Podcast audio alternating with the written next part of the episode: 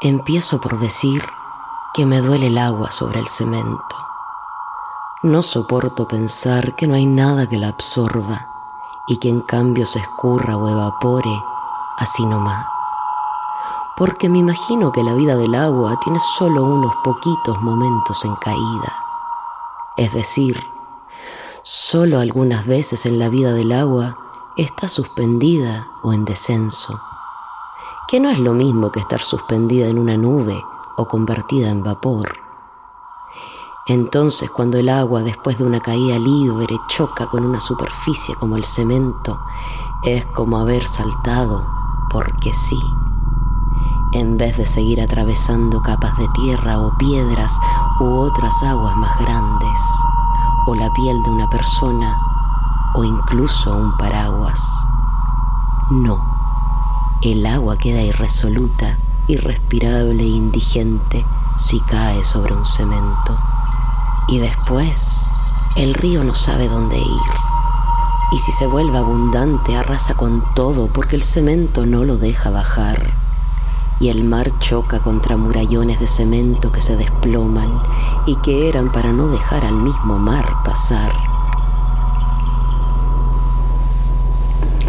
O si era poquita, el agua que cae a veces se junta en unos charquitos miserables y sucios, con espumas sospechosas, una capa iridiscente de aceite, uno que otro zapato curioso que se mete. Me imagino al agua teniendo donde ir, para convertirse en otras cosas y desaparecer subterránea. Me propuse hace un tiempo juntar en un frasco en el refri todas las lágrimas que me salieran, porque leí que una produce como 100 litros al año.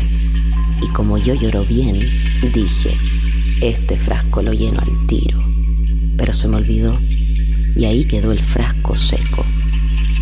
Qué tierra tan seca que es esta, todo lleno de polvo, que es una gran onomatopeya.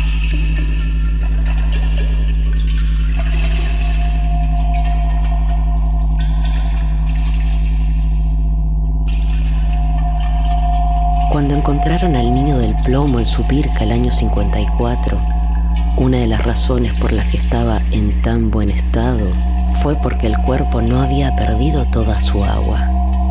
Por más de 500 años había congelado y descongelado, congelado y descongelado, congelado y descongelado, congelado y descongelado con las estaciones.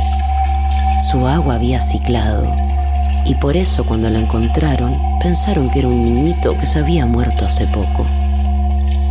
Después cuando lo bajaron y lo compró, lo compró el Museo de Historia Natural, lo pusieron en exhibición para que todos lo vieran.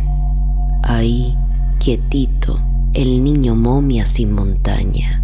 Años después se dieron cuenta que estaba perdiendo peso, pero el niño del plomo estaba en realidad perdiendo agua su agua, que ya quitada del ciclo se le escurría y no le volvía al cuerpo. Y entonces le hicieron una réplica y a él lo metieron en una cámara fría, es decir, en un refri, donde hoy reside, preservado pero despircado. En un refri vive el protector sacrificado del mapocho, y el mapocho, que también cicla aguas con el plomo, baja encementado sin respirar. Pensar que por un buen tiempo el mapocho quizás traía consigo después de los deshielos en verano un poquito de agua del niño del plomo.